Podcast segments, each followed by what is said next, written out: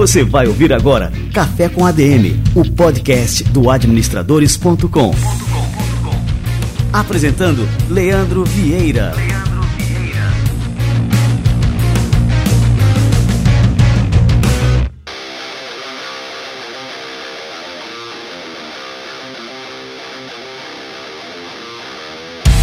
Fala galera, está no ar mais um Café com a DM, a sua dose de cafeína nos negócios. E hoje nós vamos receber aqui a Bianca Provedel, que é a mente que lidera o Instituto Ronald McDonald no Brasil.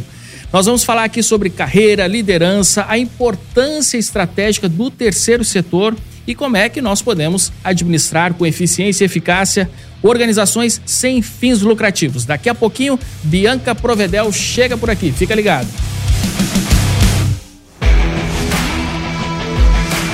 Quer dar um impulso na sua carreira com uma pós-graduação de alto nível? Aqui vai uma dica de ouro: a PUC São Paulo. Com a marca de uma das universidades mais respeitadas do Brasil, a PUC São Paulo é sinônimo de excelência acadêmica. Reconhecida com nota máxima pelo MEC em 2023, é a única universidade privada de São Paulo a figurar entre as 10 melhores do Brasil no ranking internacional da QS, com mais de 80% dos professores doutores ou pós-doutores, a PUC São Paulo se destaca por uma formação humanista, sem abrir mão do conhecimento prático de excelência. São 30 cursos de especialização e mais de 150 de extensão, todos atualizados e conectados com o mercado profissional. Toda a equipe docente tem vasta experiência prática e acadêmica. E o melhor, você pode conseguir um desconto de até 25% em todas as mensalidades. Não perca tempo! Dê o próximo passo na sua carreira com a PUC São Paulo. O desconto é por tempo limitado. Confira os cursos e todos os detalhes do site pucsp.br e faça já a sua inscrição.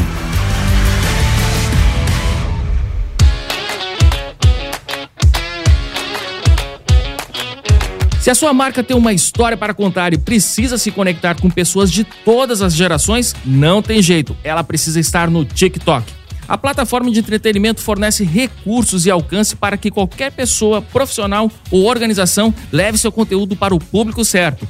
Além de toda essa estrutura, o TikTok agora também conta com um videocast dedicado para quem quer viralizar por lá, o Videocast for You. Se você quer conhecer os segredos dos vídeos que atingem milhares ou até milhões de pessoas, como se relacionar com o público da plataforma e como ampliar o seu impacto e autoridade, o Videocast for You traz todas essas dicas para você. Os episódios saem a cada 15 dias e têm entre 15 e 45 minutos cada, e sempre contam com especialistas que dão as melhores dicas para a criação de conteúdos criativos e de alta performance. Afinal, ninguém melhor para dizer que tipo de conteúdo funciona no TikTok do que o próprio TikTok. Por lá não tem segredo. Então ouça agora o Videocast for You em qualquer plataforma de áudio ou vídeo. Eu vou deixar o link aqui na descrição do programa. Videocast for You, conversas do TikTok for Business para bombar a sua marca.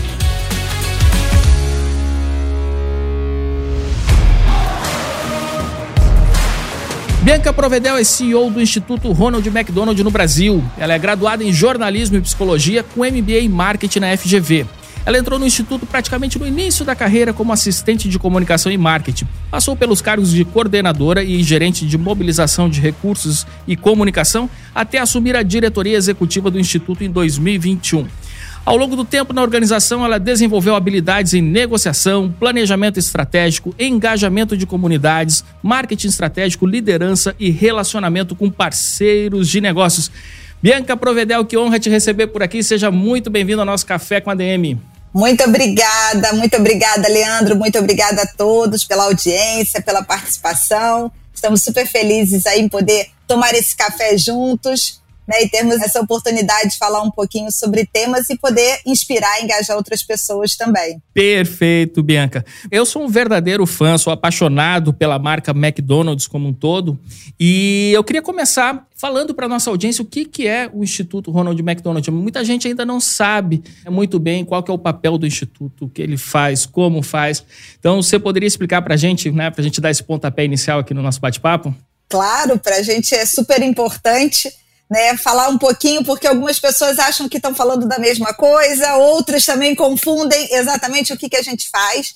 Então, o Instituto Ronald McDonald, ele é uma organização sem fins lucrativos, mantido 100% com apoio de empresas e pessoas físicas, e uma delas é o McDonald's, que é o nosso parceiro fundador. Né? Nós fazemos parte de um sistema beneficente global chamado Ronald McDonald's House Charities, que está presente em mais de 60 países do mundo, sempre focado em programas que visem né, melhorar a qualidade de vida, saúde e bem-estar de crianças, adolescentes e suas famílias. Então, a gente representa esse sistema aqui no Brasil, é como se fosse uma filial. Nossa matriz fica em Chicago, nos Estados Unidos. Nós somos a representação do Brasil desse sistema beneficente, que tem aí um pool de empresas e pessoas que apoiam, que acreditam nessa causa e que nos ajudam a fazer a diferença. Uma delas é o McDonald's. E eu acho que muito dessa mistura e dessa combinação que é feita, né, que as pessoas associam, além do nosso sobrenome ser o mesmo e sermos parceiros, porque o Instituto tem como uma de suas principais fontes de recursos para apoiar os projetos o Mac Dia Feliz, que é uma iniciativa né, liderada pelo McDonald's no Brasil. Esse ano completa 35 anos. E o Instituto ele é beneficiado com a campanha do Mac Dia Feliz para poder apoiar projetos em todo o Brasil. Então, muito dessa mistura vem disso, né? O Mac Dia a gente faz junto, a gente tem o mesmo sobrenome, é um grande parceiro, mas hoje a gente conta aí com muitas outras empresas, porque o desafio é gigante. A gente trabalha com oncologia pediátrica, então a nossa missão é propiciar saúde e qualidade de vida para crianças e adolescentes com câncer no Brasil. Câncer hoje é a doença que mais mata, de 1 a 19 anos, então é uma doença super forte, né, super urgente e é, e é uma demanda muito importante no nosso país. E para que a gente possa ter uma atuação nacional, poder ter programas e projetos apoiados em todo o Brasil, a gente precisa de muitos recursos e de muitas pessoas e empresas que acreditem nessa causa junto com a gente. Então, esse é um pouquinho aí do que nós fazemos. Que legal, olha só. E foi interessante a gente começar esse bate-papo logo mostrando, né, que o instituto ele não está apenas ligado ao McDonald's, né, que conta também com apoio de empresas, pessoas físicas, enfim, e que no final desse bate-papo, inclusive, a gente pode até orientar aqui as pessoas que estão escutando, né, como é que elas podem também fazer parte desse movimento e apoiar também o instituto. Agora, Bianca, me chamou a atenção aqui quando eu comecei a fazer aqui a sua apresentação, né, que você desenvolveu, né, toda uma carreira no terceiro setor setor, né, mais especificamente aí no Instituto Ronald McDonald.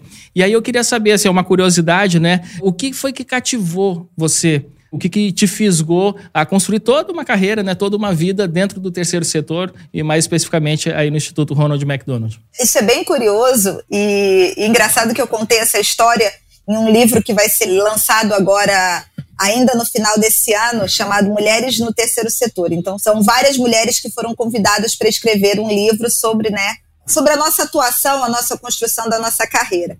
E eu digo um pouco que o terceiro setor me escolheu, né? Eu, eu sou jornalista, eu, eu trabalhava, já tinha passado por redação, na época da rádio, né? Não existia podcast, era rádio. Eu trabalhei muito tempo na CBN, depois fui para outros veículos, e aí fui para a parte de assessoria de imprensa e trabalhava atendendo o instituto na área de assessoria de imprensa. E aí acabou surgindo uma vaga e eu entrei no instituto para montar o primeiro site. Na época, pouquíssimas organizações tinham site. Então foi para montar o primeiro site como assistente de comunicação e de repente eu fui entender como é que essa causa funcionava. Né? E quando eu comecei a ter oportunidade de visitar os projetos, de entender um pouco como o instituto funciona, né? Porque como é que a gente pensa não é simplesmente um investimento num projeto. Como é que a gente pensa a causa? A gente olha antes, durante e após o tratamento. Então, o que, que essa família precisa para poder chegar ao tratamento? Diagnóstico. Então, foi-se então desenvolvido um programa chamado Diagnóstico Precoce para capacitar profissionais da área da saúde para poder justamente diagnosticar mais precocemente e trazer essas crianças para o tratamento. Quando está no tratamento, ela precisa de estrutura, ela precisa das casas Ronald McDonald para terem onde ficar e dos espaços da família Ronald McDonald também para poderem ter um tratamento de mais qualidade menos desgastante. E quando a gente vê que essa família está pronta, né, está se preparando para retornar para sua cidade, a gente prepara ela tanto em termos educacionais a criança, em termos profissionais os parentes, né, a família que está assistindo essa criança, quanto até mesmo melhorias na infraestrutura dessa família onde ela mora, parte nutricional.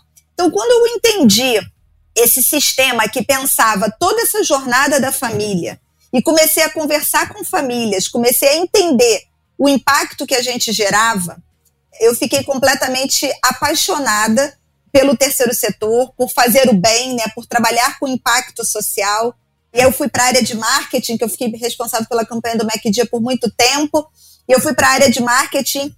E assim, você pensar que quanto mais você arrecada, ou quanto mais dinheiro você gera, você vai poder realizar mais o bem às pessoas, vai poder alcançar mais pessoas, expandir os programas, proporcionar um aumento das chances de cura, é tão inspirador, é algo que nos motiva tanto ele acaba se retroalimentando. Então, quanto mais você faz, mais você quer fazer.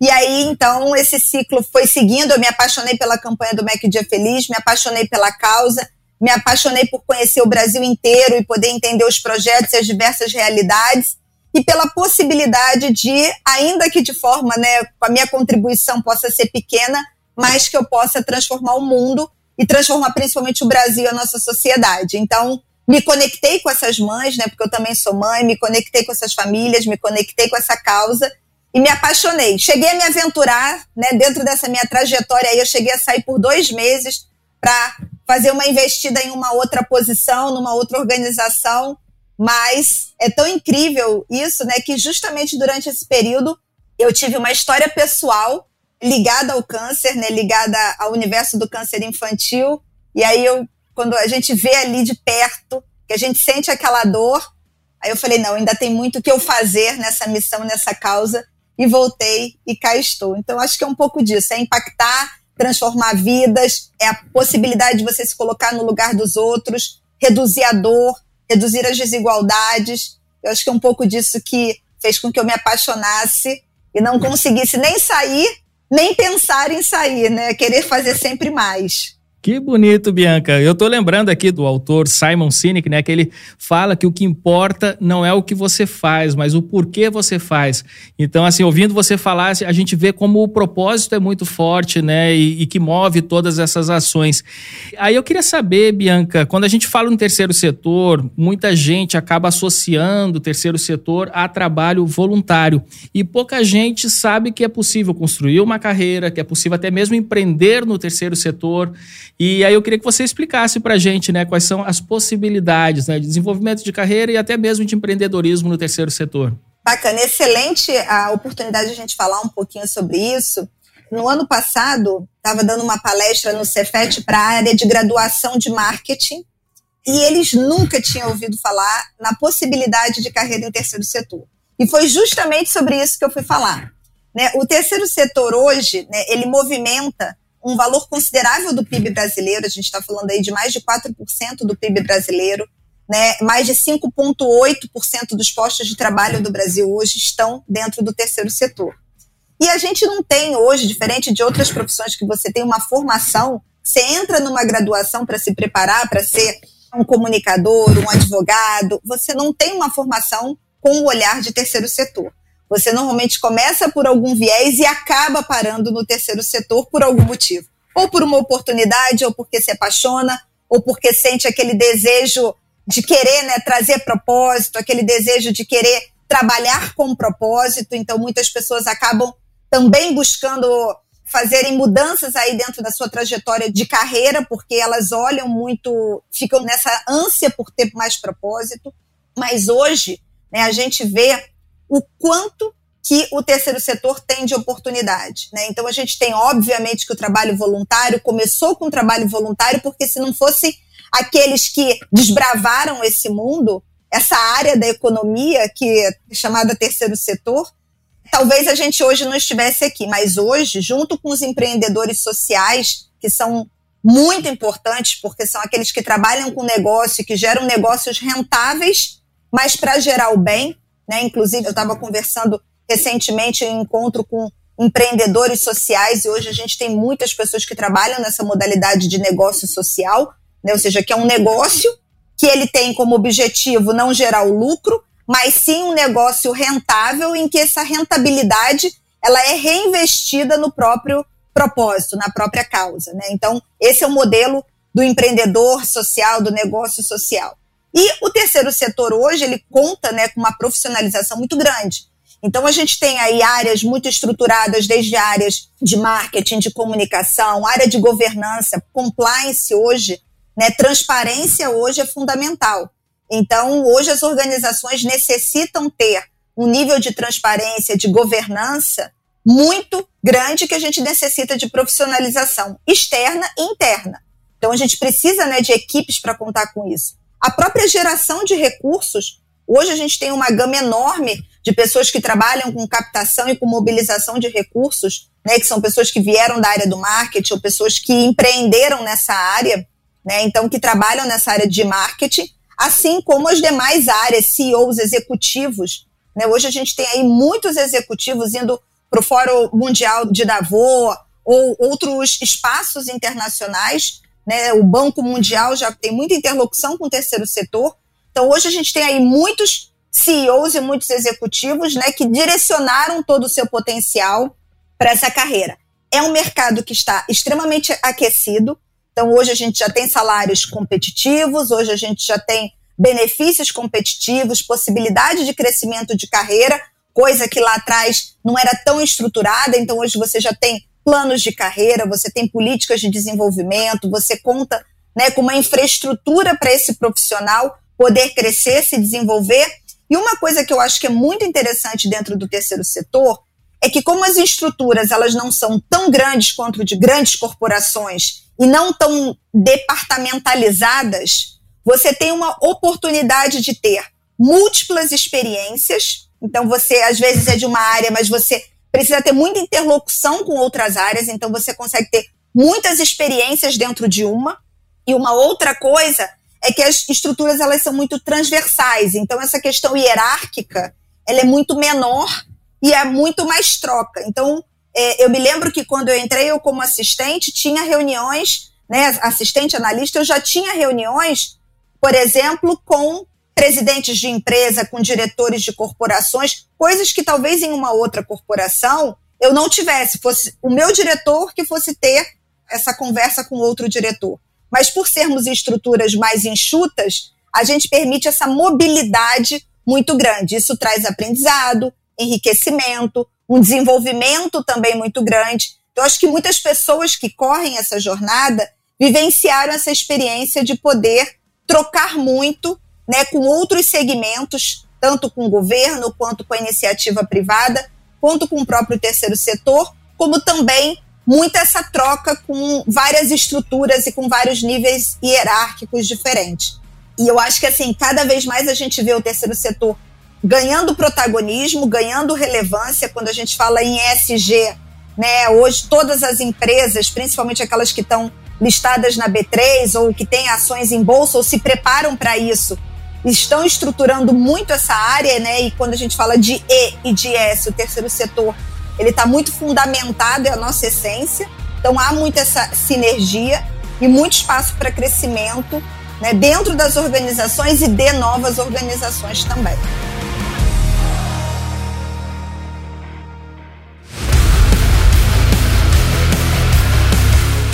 Você falando aqui, é, vou trazer aqui uma curiosidade. Quando eu estudava administração na faculdade, eu estou falando aqui há mais de 20 anos, a minha primeira experiência com pesquisa acadêmica foi no terceiro setor. Eu fui pesquisador de campo, era um estudo sobre organizações do terceiro setor da Paraíba, e eu fui em mais de 100 organizações do terceiro setor. E naquela época era algo muito ainda assim que estava engatinhando. A única coisa que eu vejo que se mantém daquela época para agora era a questão do propósito, né? Por que, que aquelas pessoas estavam fazendo aquilo ali? Mas mudou drasticamente de lá para cá, né? A profissionalização do terceiro setor é, é, muito evidente agora, hoje em dia, né? Com certeza. O Instituto, por exemplo, quando eu entrei, eu estou há 19 anos, então bate um pouquinho aí com, a pesquisa. com o momento que você está falando, né? A gente éramos seis ou sete pessoas, né? E não existia muito um, uma estrutura. A gente meio que foi desenhando uma estrutura à medida que havia necessidade, se abria uma oportunidade ou se desenhava aquela oportunidade. Hoje não, hoje a gente tem 23 colaboradores, hoje a gente tem uma estrutura de cargos e salários, a gente tem um plano de desenvolvimento, a gente tem processo de avaliação de desempenho, a gente tem, né? Então, assim como a gente, Muitas organizações hoje têm né, políticas, estruturas que permitem com que a gente possa ter realmente uma profissionalização muito grande e uma seriedade muito grande na qualidade da entrega. Agora, sem dúvida, o que não se perdeu, que eu acho que é a chama que nos mantém aquecidos e que nos mantém diferentes, é o propósito, né? O propósito é literalmente o que nos move. Fantástico. Agora me diz uma coisa, né? Em organizações tradicionais, a gente tem metas que são baseadas ali em faturamento, em lucro, né? Com base na venda de um produto ali ou serviço. Quando a gente vai para organizações do terceiro setor, organizações sem fins lucrativos, essa lógica ela muda um pouco, né? Então, assim, quais que são assim os objetivos estratégicos nesse caso, né? O que, que a gente leva em consideração? Quais são os principais medidores ali, as métricas, né? Que a gente gente deve estar atento quando a gente fala de uma organização do terceiro setor? Então, vou contar um pouquinho assim, né? Do Instituto, eu acho que dá para fazer um paralelo mais geral, né? Que não seja só relacionado à realidade do Instituto. Mas acho que o primeiro de tudo que nos norteia é a visão, aonde a gente quer chegar. No Instituto, a gente tem uma visão de alcançar 80% das chances de cura do câncer infanto-juvenil no Brasil. Né? A nossa média hoje está em 64%, quando nós começamos, né, na época do primeiro Mac Dia Feliz, em 88, era 35, estamos em 64 e queremos chegar em 80. Então, acho que a primeira visão, né, nosso primeiro indicador é para onde queremos ir.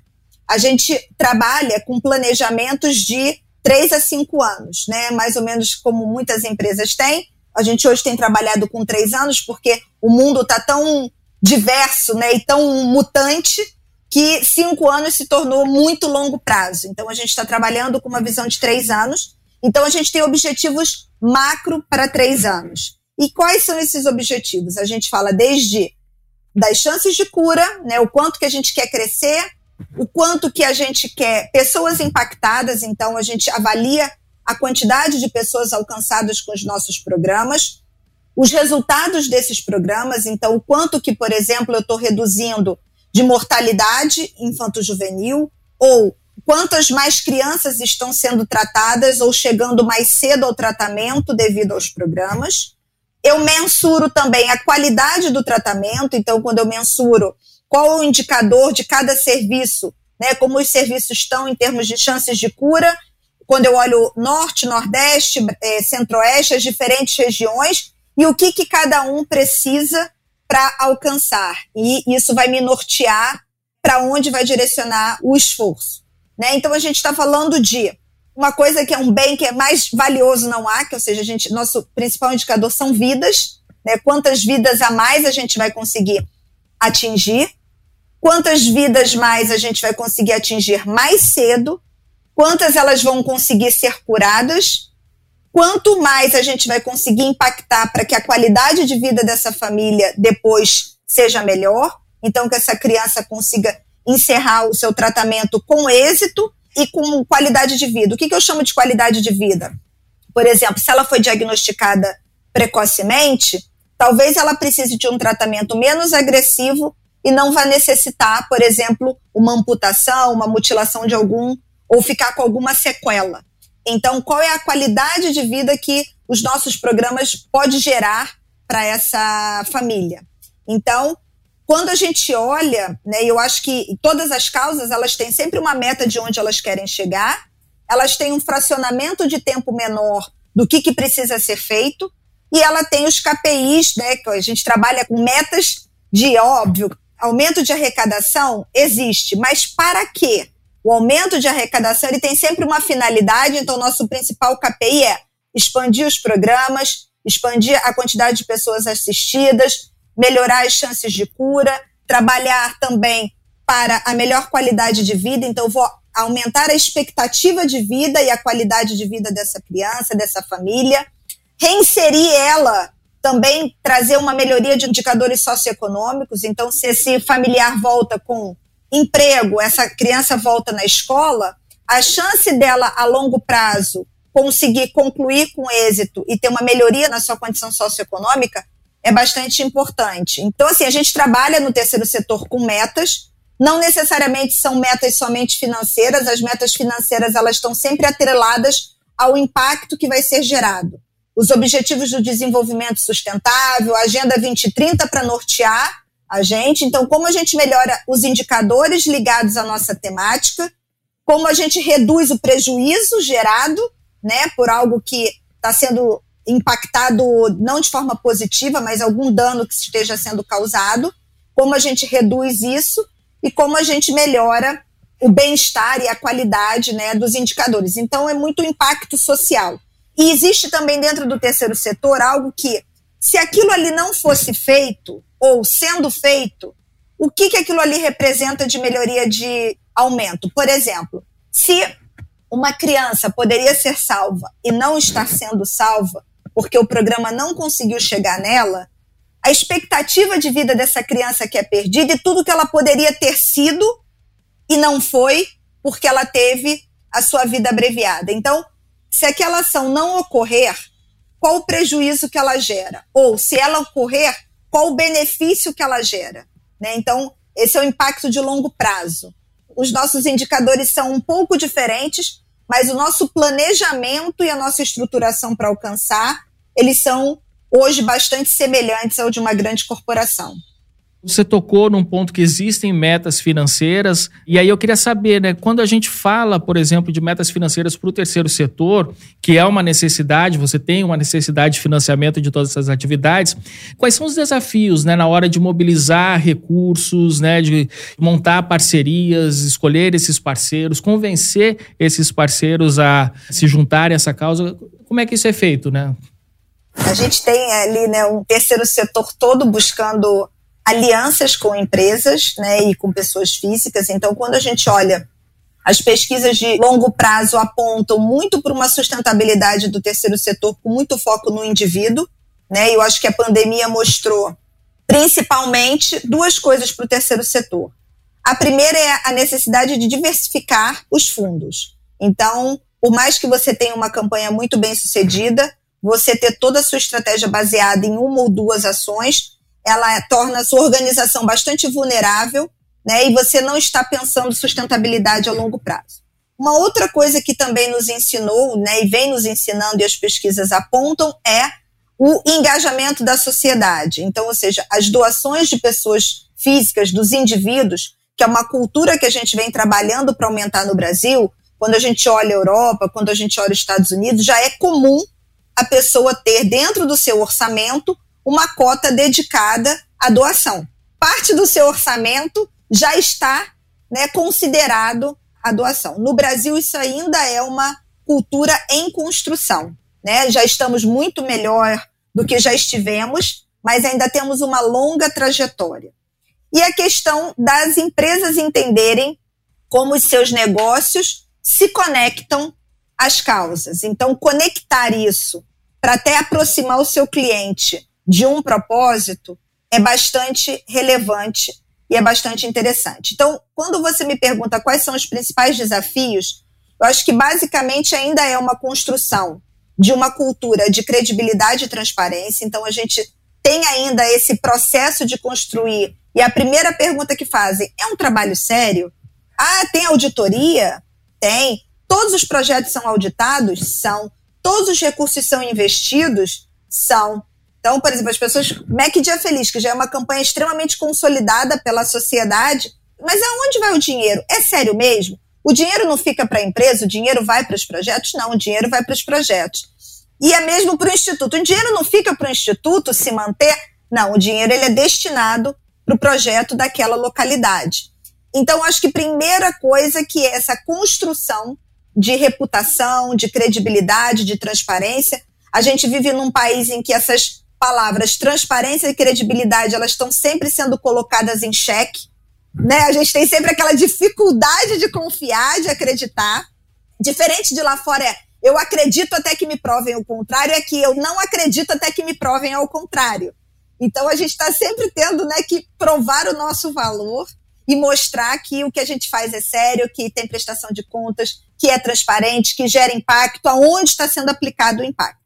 Eu acho que esse é o principal desafio que todos nós vivenciamos. Um segundo desafio é justamente a construção de reputação. Então, espaços como esse, por exemplo, é muito importante para as pessoas conhecerem o trabalho das organizações, porque a gente não possui orçamentos extremamente altos para poder investir em marketing. Então, o marketing ele depende muito desse engajamento de stakeholders para que nos ajudem na construção dessa reputação. Então, trazer essa reputação e amplificar essa mensagem é um outro grande desafio. E o terceiro desafio é como você pensar em novas formas de captação que tanto caibam nos bolsos das pessoas, porque na hora que o orçamento aperta, a primeira coisa que a pessoa faz é cancelar a doação, mas é justamente nos momentos de dificuldade que as doações são mais necessárias. Né? Então, entender que isso é parte de uma cultura e construir esse senso de pertencimento nas pessoas e que elas estão contribuindo né, para transformar a vida de outras. E nas empresas, como a gente desenhar modelos de negócio em que gere um ganha-ganha, ainda que esse ganha-ganha não seja financeiro. Né? Então, hoje, por exemplo, a gente vê fora do Brasil, recentemente, inclusive, foi feito um fórum em Atlanta, em que falou sobre justamente as novas modalidades de captação de recursos. E uma das grandes tendências, e fora a gente já vê, são as pequenas doações feitas através, por exemplo, do check-out dos estabelecimentos. Então, no momento que você vai fazer um pagamento, deu 2 dólares e 50, você quer arredondar para 3 dólares e esses 50 centavos serem destinados para uma causa, né? Então, conectar negócios, porque isso ajuda, primeiro, a construir uma cultura naquele cliente de doação. Segundo, traz uma credibilidade para a organização de se está sendo apoiada por aquela empresa, é séria. E terceiro, com o volume de doações, você consegue gerar um grande impacto. Então, só no ano passado, os Estados Unidos mobilizou 700 milhões de dólares só nessas microdoações de cents, né, de centavos. Aqui no Brasil isso ainda é bastante incipiente, mas eu vejo uma grande oportunidade de crescimento, porque é algo que impacta pouco no bolso, e a gente sabe que o bolso dos brasileiros já está muito disputado, mas é algo que, em grande volume, numa população grande como a nossa, faz uma diferença bastante significativa. Então, em termos de desafio, eu entendo que sejam esses, em termos de oportunidades também, eu creio que a gente tem inúmeras oportunidades de crescer nesses segmentos.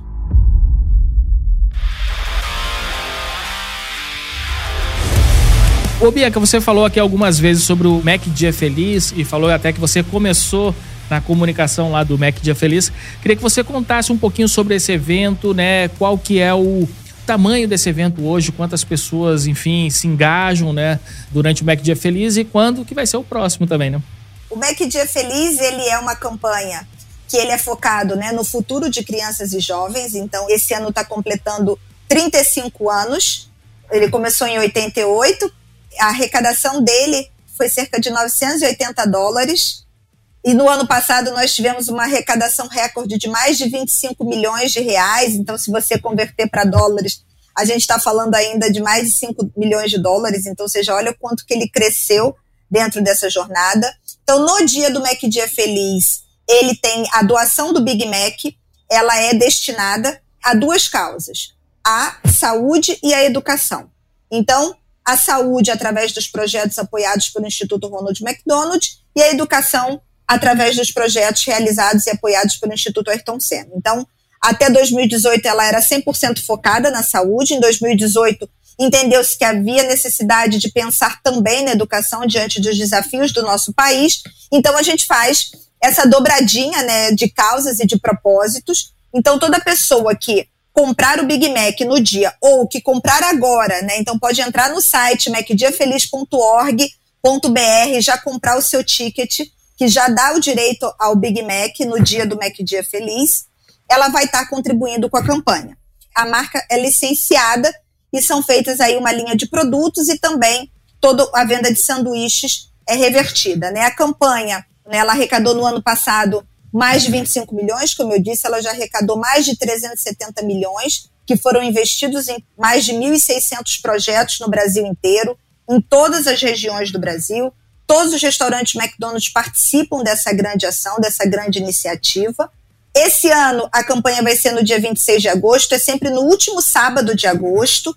Então todos já estão convidados a irem no McDonald's a pedirem seu Big Mac ou se já quiserem participar desde agora, podem entrar no site macdiafeliz.org.br e já adquirirem, já garantirem o seu Big Mac e no dia irem lá só desfrutar desse momento com a família.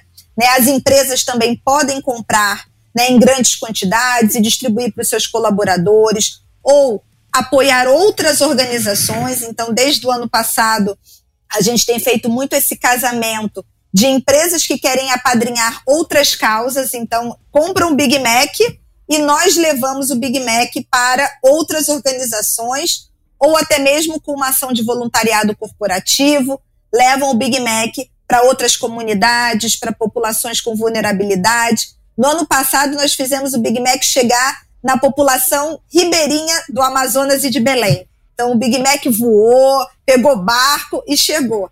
Então, existe toda essa possibilidade. Já apoiamos mais de 1.600 projetos. Esse ano, a gente vai apoiar mais de 60 projetos em todo o Brasil né, desde projetos focados no tratamento, na melhoria da qualidade, na assistência, no diagnóstico precoce. São mais de 30 mil voluntários nesse dia. E no ano passado, né, através dos recursos do MEC Dia Feliz, o Instituto conseguiu impactar mais de 30 mil crianças e adolescentes diretamente né, com os seus programas, com os projetos realizados. Então, é uma campanha que tem aí uma longa trajetória e de muito sucesso, de, principalmente de muito impacto social. Fora a questão do MEC Dia Feliz, né? Como é que as pessoas que estão nos assistindo, ouvindo aqui no nosso podcast, como é que essas pessoas podem se juntar e apoiar também o Instituto Ronald McDonald? Tem alguma forma que a gente, enfim, empresas né, e pessoas físicas? Com certeza tem muitas formas né, de apoiar o Instituto. Então, as pessoas físicas, elas podem se tornar doadores. Então, no site institutoronald.org.br, elas podem realizar a doação, seja uma doação mensal ou uma doação pontual. Né? Toda doação faz muita diferença. Para vocês terem uma ideia, hoje a diária de uma criança numa casa Ronald McDonald gira em torno de 50 a 60 reais. Então, ou seja, às vezes uma doação, né, uma pessoa pode proporcionar isso. Né? Então, quando a gente fraciona isso por dias do mês, a gente está falando de uma pequena doação, de uma doação de dois reais por dia, vai fazer uma grande diferença para poder permitir que essa família tenha continuidade no tratamento. Ela pode comprar os tickets do Mac Dia Feliz, ela pode participar de outras campanhas também que nós temos, que são como se fossem títulos de capitalização que são vendidos. Podem ir em algumas redes parceiras nossa. Quem estiver no Rio pode ir na rede Caçula e fazer o arredondamento do seu troco. Né? Quem estiver em outras regiões, nos mercados também, nós temos uma rede grande de mercados, como a rede mundial no Rio de Janeiro, que tem cofrinhos do Instituto que podem fazer a doação.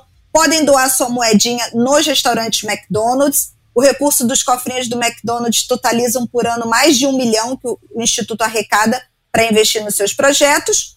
E como empresas, as empresas podem realizar também doações de recursos financeiros ou produtos, ou apoiar também os nossos eventos. Nós temos dois grandes eventos, um que é o torneio de golfe, que é um torneio de golfe beneficente, em que as empresas compram cotas de patrocínio e elas levam seus convidados, que podem ser clientes, fornecedores ou pessoas do próprio staff, para participarem. E temos o jantar de gala, que vai ser realizado em outubro, em que as empresas também compram cotas de patrocínio e elas têm direito a um número de convidados e lá os convidados vão poder desfrutar de uma noite de muito entretenimento. Os executivos fazem muito networking, porque a gente está com os principais CEOs do Brasil reunidos nessa noite de solidariedade. Ou também a gente gosta muito de desenhar projetos e produtos junto com empresas. Então, por exemplo, às vezes a empresa quer fazer algum produto com um percentual revertido para o instituto numa data específica, ou perenemente, que a gente chama de produto social. Então ela cria um produto ou ela pega um produto já existente da sua linha e aí a gente faz um selo de produto amigo, de produto que ajuda a criança com câncer e aí uma renda, uma parte da renda desse produto pode ser revertida para o instituto e podemos pensar aí também em outras modalidades. Com certeza, todas as pessoas e empresas têm uma forma de ajudar o instituto. Bianca, depois desse nosso bate-papo de hoje aqui, eu estou muito curioso assim para saber qual que é a indicação de leitura que você vai deixar aqui para nossa audiência.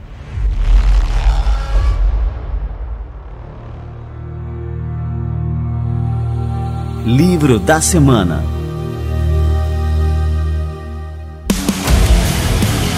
Então, eu posso deixar duas indicações é difícil claro, chegar numa melhor, só. melhor ainda. então, porque tem um lado meu também, né? Além de ser CEO do instituto, de trabalhar muito com a vida corporativa, né? E nesse universo corporativo. E nessa linha eu indicaria o livro Como Chegar ao Sim, né? Do Robert Fisher e outros autores. Fala muito sobre negociação, sobre como você trabalhar essa questão de concessões, mas sem abrir mão do que é essencial. E eu acho que o diálogo é fundamental em toda a construção corporativa, afinal de contas, por trás das empresas estão pessoas, então eu acho que muito importante a gente conseguir dialogar e negociar. E uma indicação, tem uma outra área da minha vida que é muito dedicada à psicologia, eu também sou psicóloga e adoro. E eu li recentemente um livro que chama-se Talvez Você Deva Conversar com Alguém. E é um livro que fala, né, contra o dia a dia de um terapeuta, mas não é para terapeutas, contra sobre situações cotidianas da vida que a gente atravessa e reflexões sobre elas. Então, eu deixaria essas duas indicações de leitura, que foram dois livros que eu gostei bastante, que eu li no ano passado e que me marcaram profundamente. Muito bem, eu anotei aqui né, o Como Chegar ao Sim, do Robert Fisher, e o Talvez Você Deva Conversar com Alguém. E tem outro que você citou aqui, que você está participando desse livro, que é o Mulheres no Terceiro Setor. Vai sair ainda, né? Vai sair, vai sair ainda esse. Eu posso depois até avisar a data, a gente está na fase final, né? São várias mulheres contando um pouco da sua trajetória e contando um pouco da visão que elas têm sobre o terceiro setor. Então, esse vai estar tá chegando aí, o lançamento vai ser na Livraria Travessa, tanto em São Paulo quanto no Rio em breve vai estar chegando aí as livrarias para que todos possam também compartilhar e conhecer um pouquinho mais de experiências que podem inspirar outras mulheres também.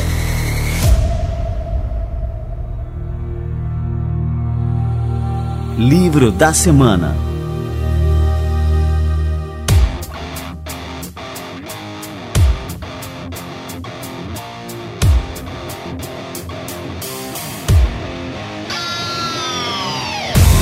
Ô Bianca, eu queria te agradecer muito pela presença aqui no nosso Café com a DM. Queria te dar os parabéns pelo trabalho, pelos resultados e por inspirar também aqui a nossa audiência. Tenho certeza que todo mundo que está ouvindo aqui o Café com a DM de hoje está inspirado. Essa acho que é a tradução aqui do meu sentimento depois de finalizar aqui essa conversa assim, tão rica com você e com tanta inspiração, né, e com tanto propósito, né, no que você faz. Muito obrigado mesmo. Eu que agradeço, eu agradeço muito a oportunidade todos aqueles também que quiserem conhecer um pouco mais e sentir esse propósito, essa inspiração ao vivo. As nossas casas Ronald McDonald, hoje a gente conta com sete casas no Brasil, com oito espaços da família, além das dezenas de outros projetos. Elas estão abertas à visitação, abertas também à entrada de novos voluntários, então pessoas que queiram né, experienciar e se tornar voluntária, começar ajudando a fazer um pouquinho pelo outro, podem procurar, podem visitar. E estamos também aqui muito felizes com essa oportunidade, tanto de falar de carreira quanto de falar de propósitos, falar de mulheres também com propósitos, afinal de contas, a gente vem lutando aí por esse crescimento, por esse empoderamento feminino. Então, é muito obrigada pela oportunidade, é muito importante quando a gente tem espaços como esse. Valeu demais, Bianca. Até a próxima. Um grande abraço. E você que está aí nos assistindo, nos escutando aqui no Café com a DM, o que, que você achou desse Café com a DM de hoje? Deixa a sua opinião. No Spotify agora tem uma ferramenta super bacana, interativa, para você deixar sua opinião sobre o episódio e compartilhe também com seus amigos. Clica lá em compartilhar, vai gerar um story bem bonitinho que você pode jogar no Instagram, marcar a gente no arroba Café com a DM e no arroba administradores.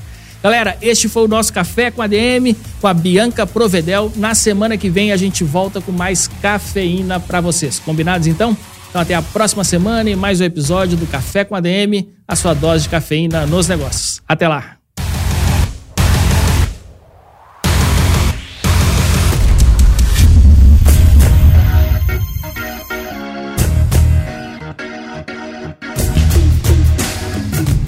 Você ouviu Café com ADM, o podcast do administradores.com.